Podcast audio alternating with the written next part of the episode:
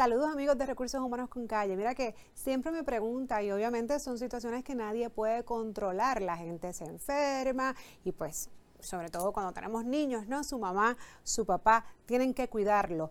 Pero existe en Puerto Rico una ley, una licencia que permita un espacio para esto. Pues hoy hablamos de la ley número 251 del 2015 15 que enmendó la ley de vacaciones y licencia por enfermedad en Puerto Rico para añadir el beneficio de una licencia para el cuidado de familiares.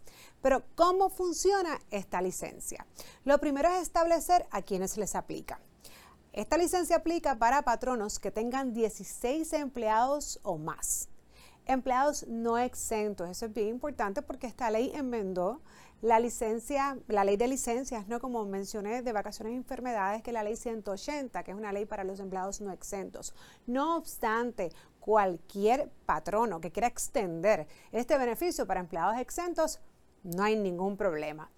Que también tienen que tener en cuenta que los empleados tengan un balance de licencia de enfermedad. Y este último punto es bien importante porque esta licencia utiliza el mismo balance que el empleado tiene acumulado por razón de enfermedad. Es decir, si usted no tiene balance disponible de enfermedad, no tendrá tampoco balance para utilizar esta licencia de cuidado de familiares.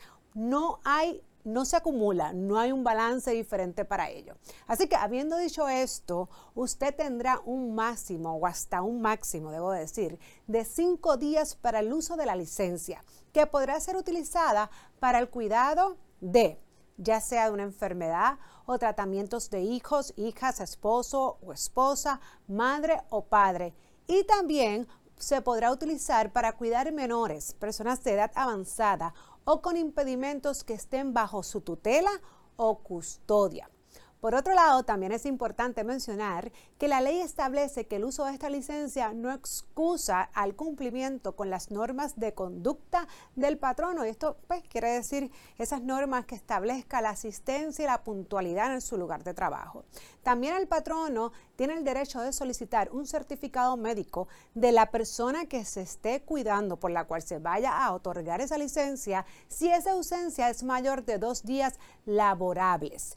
Sin embargo, usted tiene un familiar, si usted tiene un familiar con alguna condición grave de salud que necesite su atención y más de cinco días al año, les invito a que se reúnan con su Departamento de Recursos Humanos y soliciten orientación sobre la Ley de Ausencia Médico Familiar, mejor conocida por sus siglas en inglés FMLA. Esto es todo por hoy, mis amigos de Recursos Humanos con Calle.